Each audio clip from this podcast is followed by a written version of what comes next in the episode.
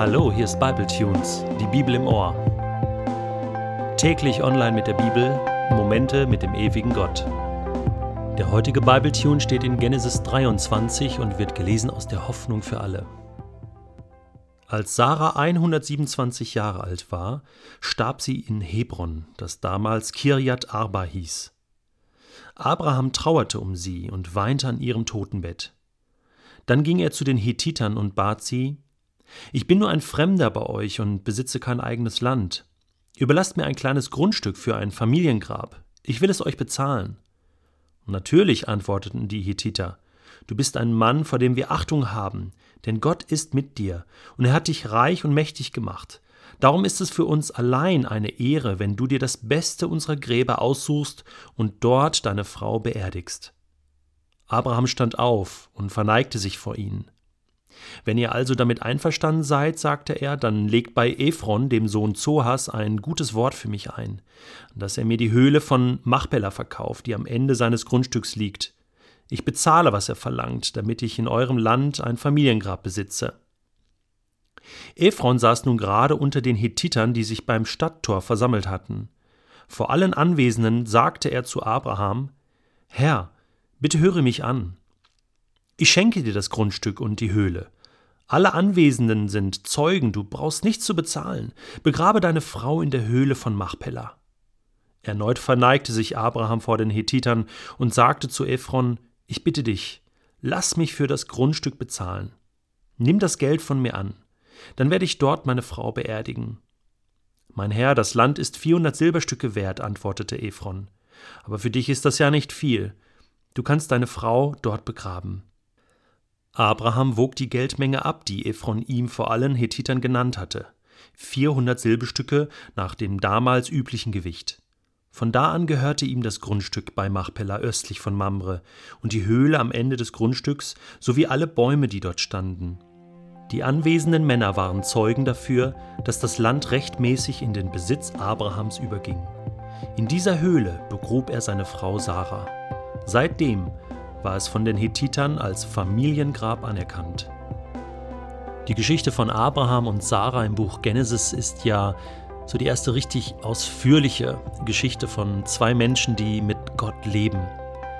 Und man hat sich so richtig schon an sie gewöhnt und es fällt deswegen schwer, Abschied zu nehmen von einem Menschen, den man lieb gewonnen hat. Wie viel mehr ist es Abraham damals schwer gefallen, von seiner geliebten Frau Sarah seiner schönen Frau, Sarah, Abschied zu nehmen. Er trauert um sie. Sie hat ein hohes Alter erreicht mit 127 Jahren. Und nun heißt es Abschied zu nehmen von einem geliebten Menschen. Was haben die beiden miteinander erlebt? Höhen und Tiefen, mit Gott, ohne Gott. Und sie haben erlebt, dass Gott ihre Gebete erhört hat und ihnen diesen verheißenen Sohn Isaak geschenkt hat. Aber sie haben es noch nicht erlebt, wirklich Unmengen von Nachkommen zu haben. Sie haben es noch nicht erlebt, auch nur ein Stück Land zu bekommen, was Gott ja verheißen hat. Ich will euch Nachkommen geben und ich will euch dieses Land Kanaan geben, zum Besitz geben. Ich will es euch schenken, euren Nachkommen geben. Gott hat diesen Bund mit Abraham geschlossen. Und es ist interessant, dass das erste Stück Land, was Abraham bekommt im Land Kanaan, die Grabstätte Sarahs ist. Und was ich noch interessanter finde, ist, dass Abraham dieses Land kauft von den Hethitern, denen ja dieses Land gehört. Das Land ist ja nicht frei, es ist in festen Händen, es besitzt jemand. Und ich finde das so genial, wie Abraham das macht. Er hätte ja ganz hochnäsig auftreten können und sagen, hey ihr Jungs, ihr habt ja keine Ahnung. Hey Fron, du hast ja keine Ahnung. Soll ich dir was sagen? Hey, das Land gehört eh mir. Klar, du kannst es mir jetzt schenken, aber weißt du, Gott schenkt mir eh dieses Land. Und ihr könnt froh sein, dass ihr hier noch wohnen dürft und, und ich werde euer Herr sein. Gott hat ganz, ganz viel Großes mit mir vor, aber das tut er nicht. Er bleibt ganz demütig. Er weiß, Gott wird ihn führen, Gott wird ihm das Land geben und seinem Nachkommen, aber er überlässt das Gott.